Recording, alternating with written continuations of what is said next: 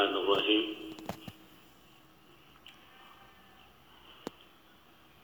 الحمد لله رب العالمين.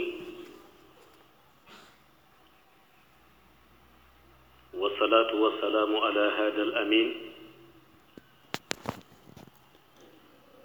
سيدنا ومولانا محمد وعلى آله وصحابته أجمعين. ورضي الله عن برزاخ المختوم الغيب. تاج العارفين وإمام الأولياء. سيدنا ومولانا شيخ أحمد بن محمد التجاني شريف رضي الله تعالى عنه. السلام عليكم. ñi ngi dellu si di ziyaare mbokk yu tedd yépp Nous adressons nos ziyaras à toutes ces nobles personnes qui nous suivent. En cette heure bénie du vendredi.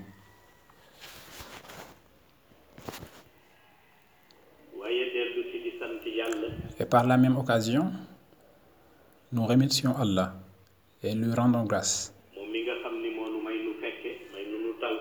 Lui qui nous a donné vie et nous a permis d'assister à de tels moments,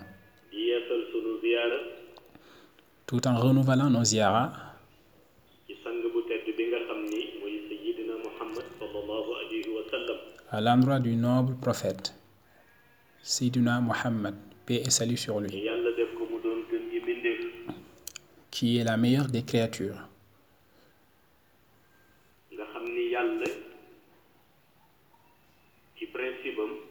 En réalité, par principe,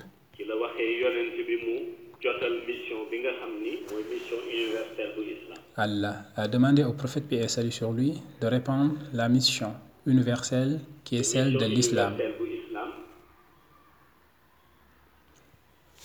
cette mission, selon les sages, est régie par deux choses. La première, c'est d'écouter. et la seconde, c'est d'obéir. C'est l'expression arabe sami'ana ko tënk C'est donc les deux choses qui régissent la mission de l'islam, topp qui correspond au fait d'écouter les recommandations et enseignements, et ata'na, qui consiste à obéir aux directives. La raison à cela, c'est qu'Allah subhanahu wa ta'ala nous a amenés sur terre afin que nous l'adorons et lui implorons d'accepter nos actes d'adoration. En effet, Allah, c'est le majestueux, le suprême.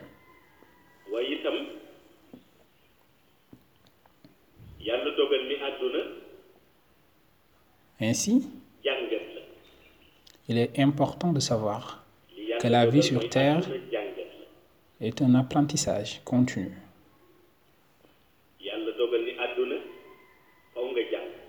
Il est donc important pour la personne qui vit sur terre de tirer des enseignements.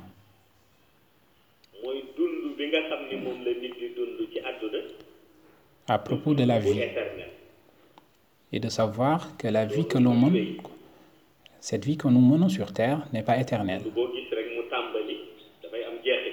mais qu'elle a un début et une fin? C'est donc ce qui montre que la vie sur terre doit servir de leçon. En effet, quel que soit ce que l'on a, viendra un jour où cette page sa démb C'est pour ces raisons-là que les doués d'intelligence, pour rappeler à la personne son passé, lui demandent et lui posent des questions à savoir où sont les prophètes qui étaient venus sur terre et tenaient des discours universels. Et en réponse à cela,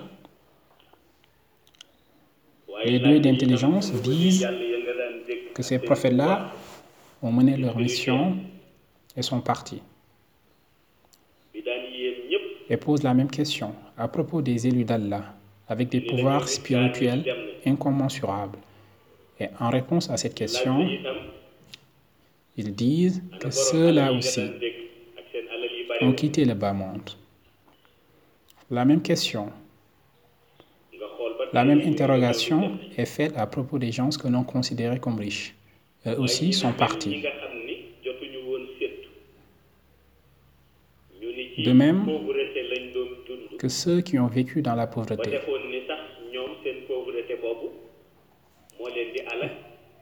Ceux-là aussi ont quitté ce bas monde. Et cette pauvreté-là a pris fin. Et si les savants rappelaient cela, c'est pour que la personne fasse une analyse et sache que la vie sur terre n'est point éternelle.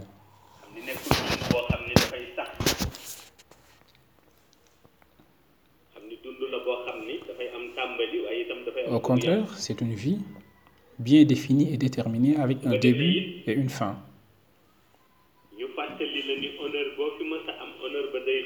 De la même manière, il est très important de rappeler que quels que soient les honneurs qu'on a sur terre, viendra un jour où cela appartiendra au passé.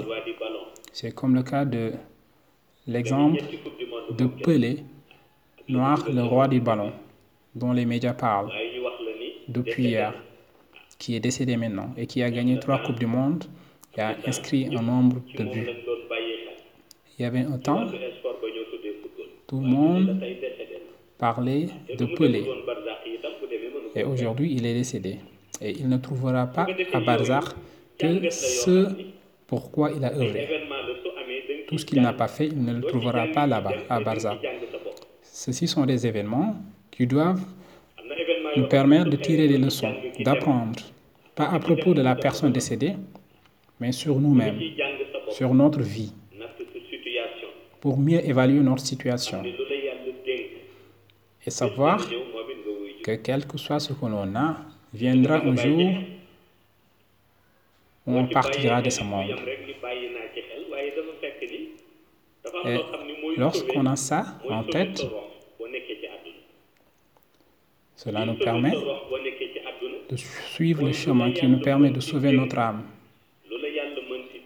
Et pour ça, il faut savoir que quel que soit ce que l'on a, il faut faire en sorte d'avoir un espace d'intimité avec Allah. C'est ce qui sauve le serviteur. Et quel que soit ce que l'on a, quel que soit ce que l'on a, il faut toujours faire ça. Trouver un espace d'intimité et d'amitié avec Allah. Parce que ça, c'est le trésor inestimable. Par contre, ici, on peut dire que l'argent, les belles voitures, les maisons, le pouvoir sont des trésors, de même que l'influence. Mais lorsqu'on n'a pas un espace d'intimité et d'amitié avec Allah, tous ces trésors-là, terrestres, nous les quitterons. Cela veut dire que le seul trésor avec lequel on peut partir, c'est lier une amitié sincère avec Allah. Raison pour laquelle il est très important d'y accorder une primauté. Toutefois, il y a deux choses qui empêchent la personne à faire cela. La première, c'est Satan, qui le sait. Si la personne se lie d'amitié avec Allah, alors Satan, lui, aura échoué. Ainsi donc, il ne laisse jamais la personne tranquille sur le droit chemin. C'est pourquoi, jour et nuit, il va tout faire, préparer des ruses et encourager la personne sur des choses qui vont l'égarer. Mais c'est à la personne de surmonter ces obstacles un par un jusqu'à réussir. L'autre chose, adduna du la ci c'est la vie terrestre aussi, qui constitue un obstacle. Bien vrai que la vie sur Terre ne cherche pas de réussite ou d'échec, mais cherche plutôt à encombrer la personne qui est sur le droit chemin. Contrairement à Iblis, Satan, qui cherche à réussir à ce qu'il avait dit à Allah, qu'il essayerait d'égarer toute personne. Et pour la vie sur Terre, elle ne cherche pas de réussite ou d'échec, mais plutôt à encombrer la personne de sorte à ce qu'elle n'ait plus le temps d'adorer Allah.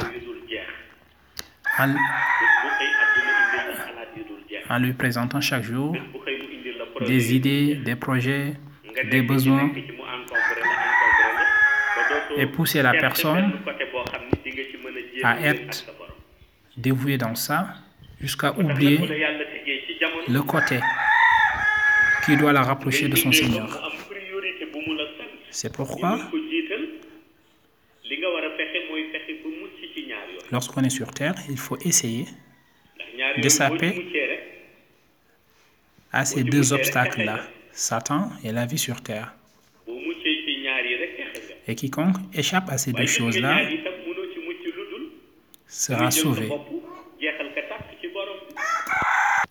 Toutefois, on ne peut leur échapper qu'à travers une extinction en Allah.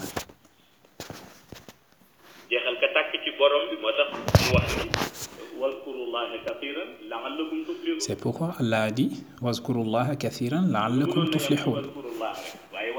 Et aurait pu s'arrêter juste à Wazkurullaha kathiran. Mais il a dit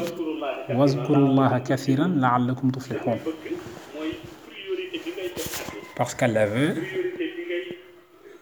que la priorité qu'on donne à la vie sur terre et que la priorité on se donne à soi-même, qu'on donne une plus grande priorité dans la relation qu'on a avec Allah. C'est pourquoi il faut toujours savoir qu'il y a des limites entre nous et la vie sur terre. Mais pour qu'il y ait de notre relation avec le Seigneur, il ne faut pas se limiter, mais plutôt s'engager, corps et âme, dans ces relations-là.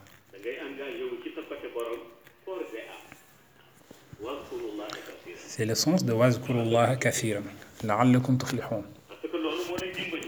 En effet, c'est ce qui peut aider la personne.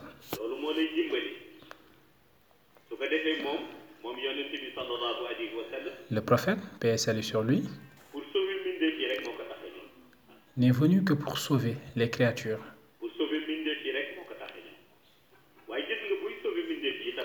Toutefois, pour sauver les créatures, le prophète le fait selon le contexte voulu par Allah. Inna min al wa bi.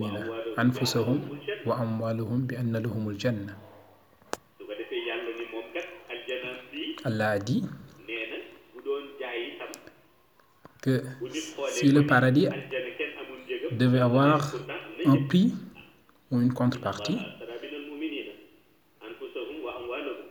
Allah dit que la contrepartie ou le prix pour accéder au paradis,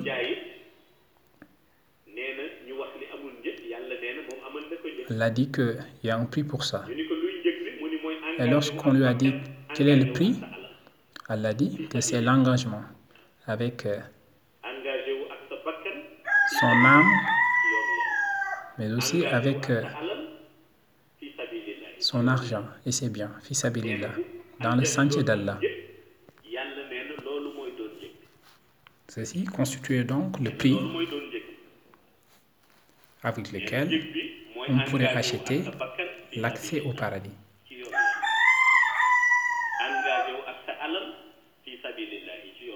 S'engager avec son âme, sa vie sur le sentier d'Allah, mais aussi avec ses biens.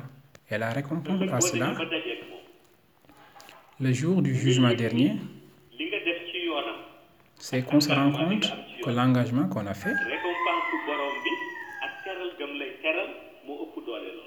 est récompensé d'une fort belle manière par Allah. C'est pourquoi Allah de rappeler au prophète paix sur lui lorsque le prophète était dans des difficultés, des situations difficiles.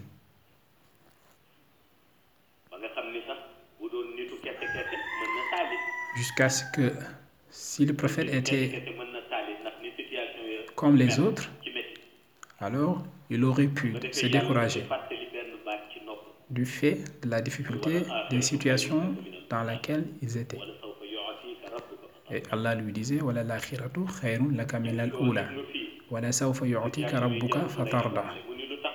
En substance,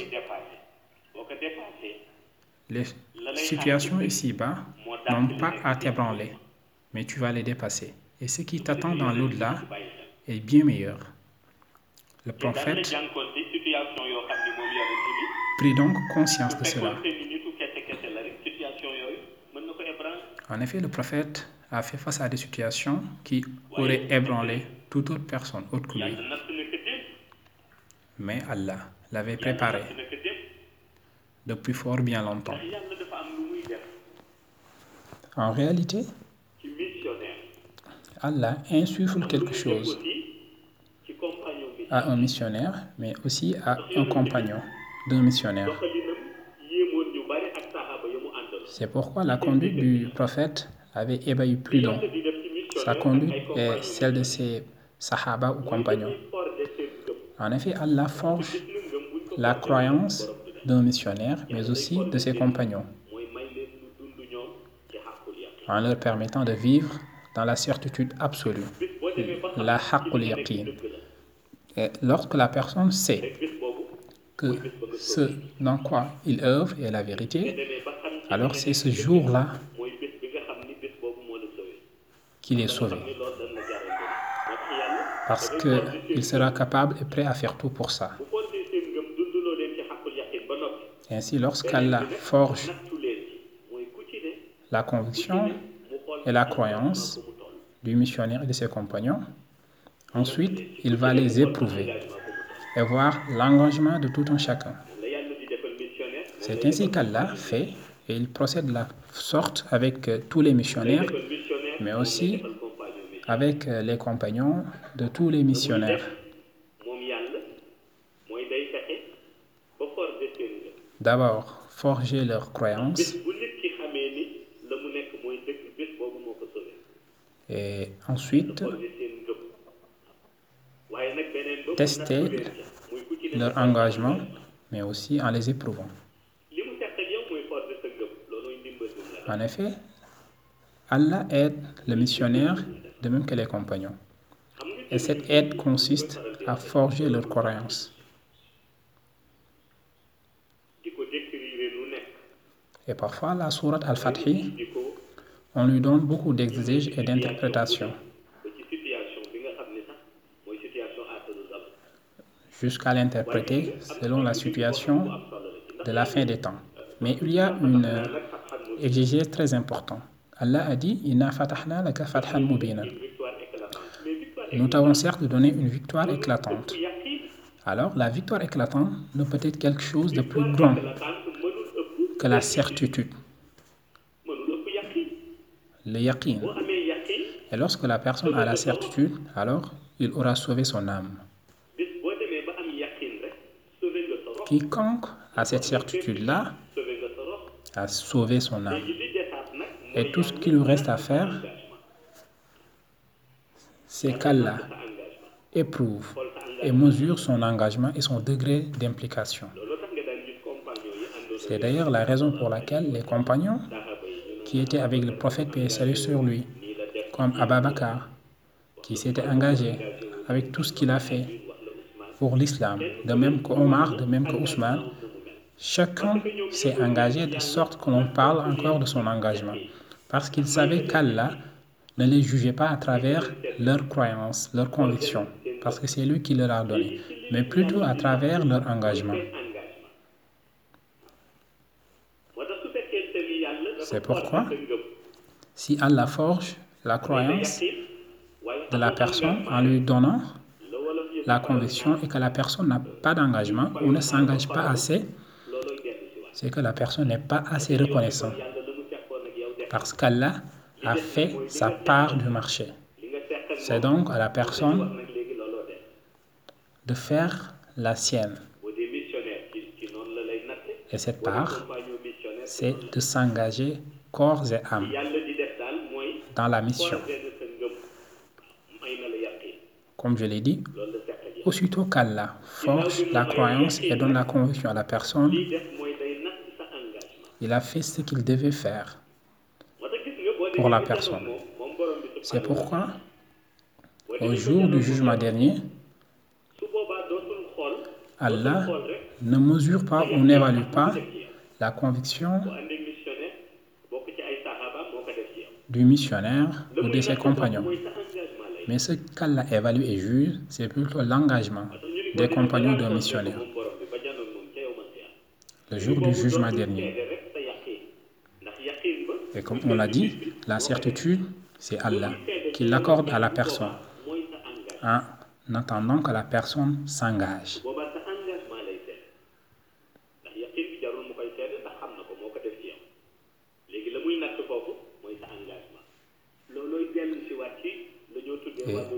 C'est ce qui nous renvoie à la notion de reconnaissance. C'est pourquoi les aînés vertueux, lorsqu'ils apprenaient le Coran, lorsqu'ils entendaient la parole, la inshakartum, la azidannakum, c'est l'interprétation qu'ils lui donnaient. La inshakartum, la azidannakum. Quiconque rend grâce à Allah, Allah lui augmente ses bienfaits. Les aînés vertueux disent que ça, c'est normal. Rendre grâce à Allah, c'est la plus normale des choses. Parce que tout ce qu'Allah a fait pour nous, le minimum que l'on puisse faire, c'est lui rendre grâce. Et le fait qu'Allah nous augmente à bienfait, ça dépend de l'engagement que la personne a. Parce que le plus difficile, Allah l'a donné à la personne. C'est de l'octroyer la certitude. Et quiconque a la certitude est sauvé. Ainsi, tout ce que l'on entend et tout ce que l'on dit à propos du zikr, du côté élevé, qui lui est donné dans les milieux soufis, l'utilité du zikr, c'est d'améliorer sa certitude, d'améliorer son yaqin. Quel que soit ce que l'on dise du zikr, le but ultime voulu, c'est améliorer la certitude. C'est la raison d'être du zikr. Et lorsqu'on améliore sa certitude, on atteint la dimension inégalée du wala akbar. C'est lorsque le zikr améliore la certitude. Wala akbar. Et lorsqu'on a la certitude, tout en faisant le zikr, c'est ce que l'on appelle ala bi dhikrillahi tatma'innul qulub. C'est pourquoi, après avoir forgé la croyance de la personne, ce qu'Allah exige et demande à la personne, c'est l'engagement. Et c'est ce à propos de quoi il va le questionner. Et c'est ce en quoi croyaient tous les aînés vertueux. Ils croyaient que c'est l'engagement qu'Allah juge. Prenons l'exemple d'un aîné vertueux comme Cheikh Haj Maliksi, Sayyid Haj Maliksi, qui disait qu'après le prophète, Ababakar, Omar, Osman, Aliyun, alors qu'en est-il de lui, Sayyid Haj Maliksi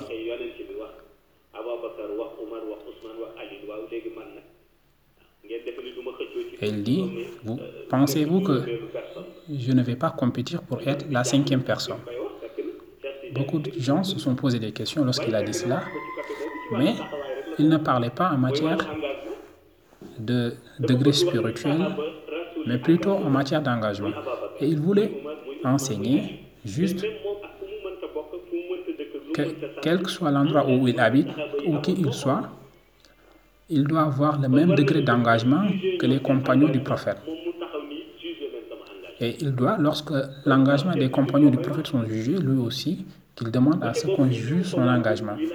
Et lorsqu'il parlait donc, il ne parlait pas de sainteté, ou de degré spirituel, ou de pouvoir spirituel, ou de pouvoir mystique, mais plutôt il parlait en matière de témoignage, sachant que lorsqu'Allah octroie aux missionnaires la certitude, et il le fait, et ils savaient eux qu'ils étaient des missionnaires. Ils savent aussi que tous les missionnaires ont des compagnons dignes de ce nom. Après cette certitude-là, ils savent qu'Allah ne va pas questionner les missionnaires ou leurs compagnons sur leur certitude. Ça se règle ici, sur terre. Et la raison à cela, c'est que si le missionnaire n'avait pas la certitude, alors il n'aurait pas pu tenir un discours universel. Quiconque n'a pas la certitude ne peut pas tenir un discours universel parce qu'il ne saura pas comment interpréter tous les phénomènes.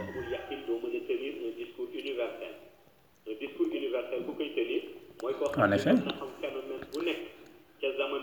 quiconque tient un discours universel connaît tous les phénomènes, l'interprétation qu'on doit donner aux phénomènes.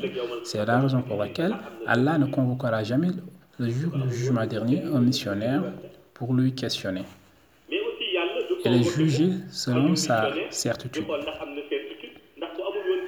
De même que les compagnons des missionnaires, parce que quiconque n'a pas la certitude ne peut cheminer avec un missionnaire. Parce qu'il sera fatigué et va se lasser de la mission et de la conduite du missionnaire. Donc, quiconque est compagnon d'un missionnaire, il a la certitude. C'est pourquoi ces deux choses-là, Allah ne les juge pas. Il ne juge pas les missionnaires et leurs compagnons à propos de leur certitude, mais plutôt de leur engagement. Allah leur laisse ce volet-là, le volet de l'engagement. Et ils seront jugés sur cela. Ainsi, nombreux sont ceux qui pensent qu'au jour du jugement dernier, c'est le dossier de la certitude qui sera mis au jour, alors que ça, ça se règle ici sur Terre, soit qu'on soit missionnaire ou compagnon d'un missionnaire. Quiconque tient un discours universel a la certitude. Quiconque a la capacité de cheminer avec un missionnaire a donc la certitude. Tout ce qui reste, c'est qu'Allah juge l'engagement au jour du jugement dernier.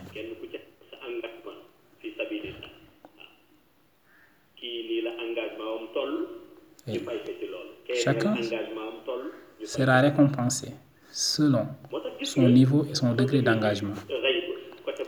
Ainsi, au niveau de Raib, au côté caché, le prophète Ibrahim, paix sur lui, on se rend compte qu'on lui a construit un château dans Barzak. Et ce château-là est à côté du château du prophète, paix et salut sur lui.